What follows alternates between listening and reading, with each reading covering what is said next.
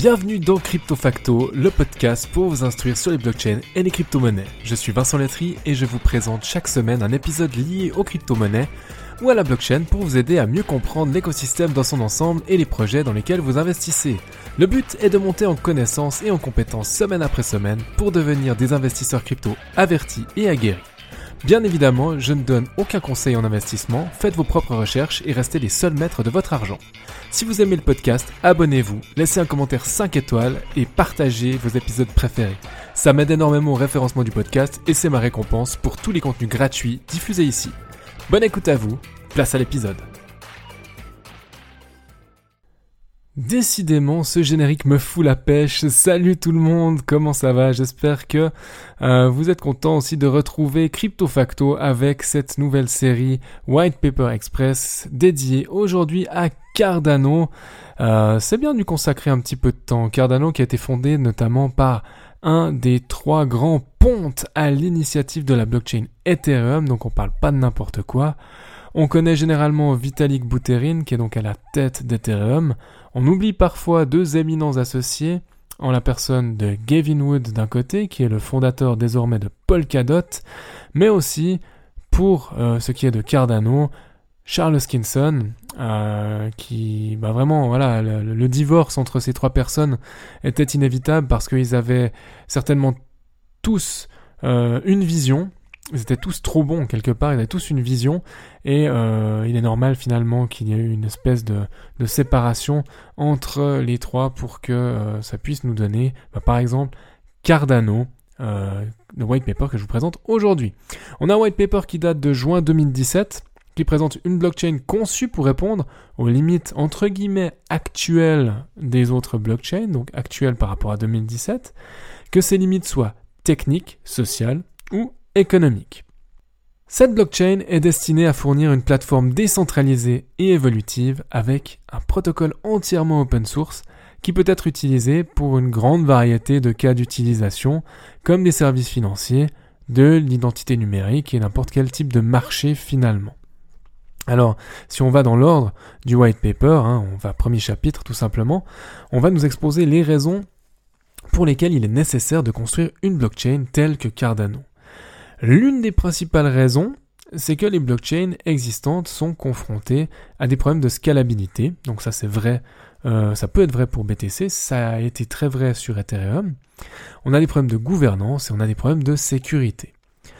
Afin de proposer une solution adaptée à ces problèmes, Cardano va utiliser une architecture en deux couches, une settlement layer et une control layer.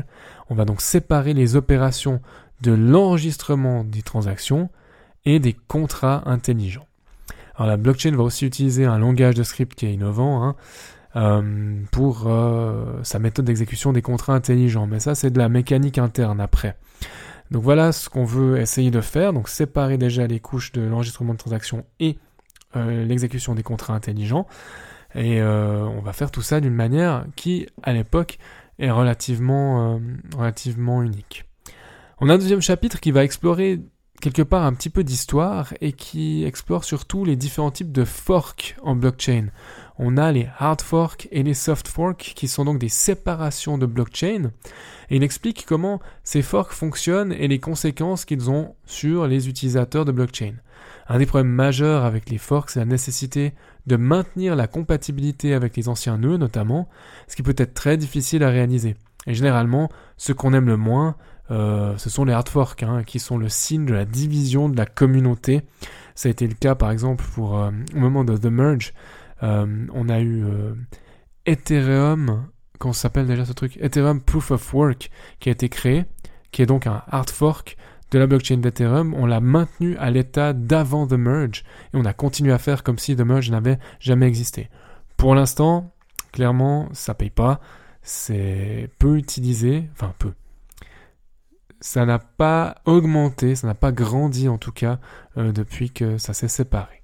En troisième chapitre, on a l'importance de la sécurité des blockchains qui est euh, mise en avant, puisque les blockchains actuelles, actuelles donc toujours pour 2017, hein, euh, ne sont pas suffisamment sécurisées pour être utilisées dans les applications commerciales à grande échelle, notamment à cause des attaques possibles, ce qu'on appelle en 51%, où euh, on a euh, par exemple bah, la moitié des nœuds de validation qui pourraient prendre le contrôle. Si vous déléguez la validation de votre, de votre blockchain à 10 entités, bah, quelque part, il suffit de corrompre 6 entités et puis on a déjà 60% de la blockchain. Et puis comme ça, après, tout le réseau est foutu en l'air.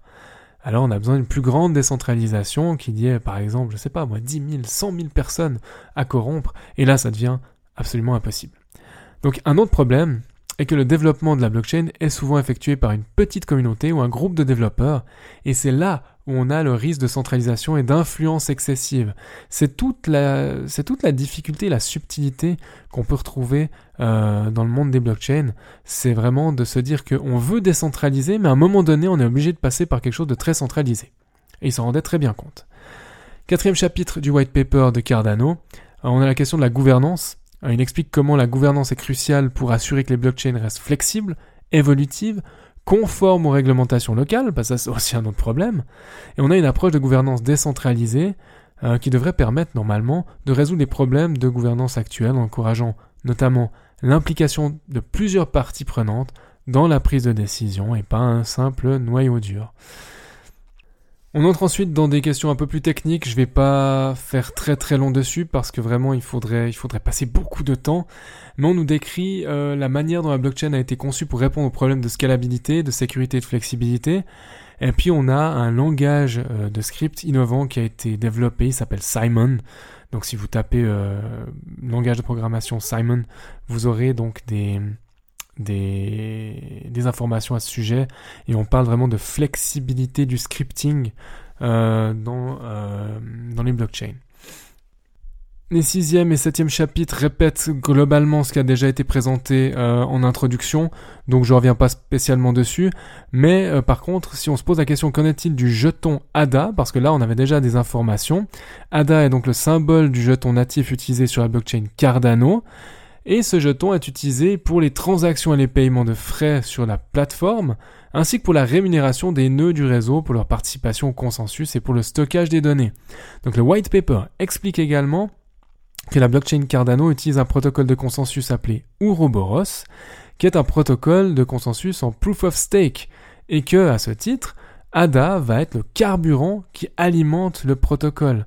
Quand on est dans du proof of stake, automatiquement vous allez vous retrouver à avoir besoin de mettre en jeu des jetons euh, pour valider le réseau et ensuite vous serez récompensé pour votre euh, travail ou votre confiance.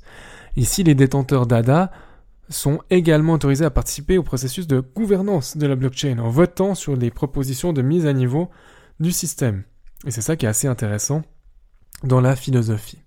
Donc en outre, ce document indique que la taille du stock d'ADA est limitée à un maximum, donc comme sur le Bitcoin, par contre c'est pas 21 millions, on est à 45 milliards de jetons, dont près de 31 milliards sont actuellement en circulation directement au moment où le white paper sort, et le document souligne également que la blockchain Cardano utilise une méthode d'émission de tokens appelée Proof of Work Distribution, qui permet une émission progressive pardon, et équilibrée des jetons ADA dans le temps. Alors si je vérifie rapidement sur CoinMarketCap, où nous en sommes sur l'émission de token ADA, on en est à 35,44 milliards. Donc il y a encore un peu de travail à faire pour atteindre les 45 milliards, mais on n'a pas une, une inflation complètement démesurée, euh, et c'est assez rassurant quand même sur ADA. Donc voilà tout ce que j'avais à vous dire pour ce white paper sur Cardano. C'était l'occasion d'en parler. Je n'avais pas encore dédié de dossier à Cardano, tout comme Solana hier. Donc j'espère que cela vous aura plu et on se dit à demain pour un cinquième et euh, dernier épisode de White Paper Express. En tout cas, pour cette session, j'en referai peut-être plus tard en fonction de vos retours. Allez, bisous tout le monde, à bientôt. Ciao. Merci infiniment d'avoir écouté cet épisode jusqu'au bout. Pour poursuivre la discussion, vous pouvez me retrouver sur LinkedIn, le lien sera en description. Je ne le répète jamais assez, partagez votre avis sur cet épisode dans les commentaires sur Apple Podcasts, laissez-moi une note maximale, ça m'aide beaucoup au référencement du podcast. Et en attendant de vous retrouver pour un nouvel épisode de Crypto Facto, prenez soin de vous et à bientôt.